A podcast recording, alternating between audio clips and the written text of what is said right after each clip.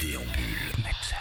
C'est tous les jours de la semaine à 7h et à midi qu'on vous propose notre rendez-vous avec la bande dessinée. En chair et en fer est un intrigant album signé Tilhofer aux éditions Chesterman, un format à l'italienne, une couverture miroitante, des pages muettes en noir et blanc tout au long de l'album, une histoire étrange, un peu hermétique, bref, de quoi susciter beaucoup de curiosité.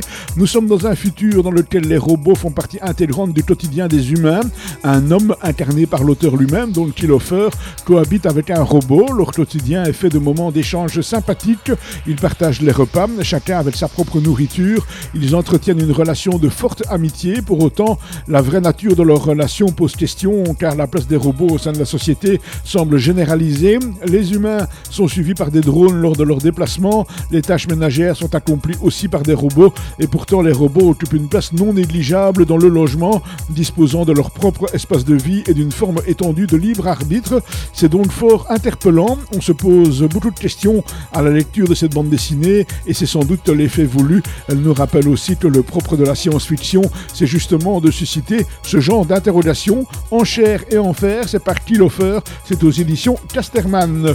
On vous souhaite bien évidemment un excellent week-end. Et puis je vous rappelle que dimanche à 14h et juste à 16h, vous avez rendez-vous avec Douglas Junior pour l'heure H, H comme House bien évidemment. Et puis juste après de 16h à 17h, il y a le Hit Mega Dance avec Georges Van Dossem.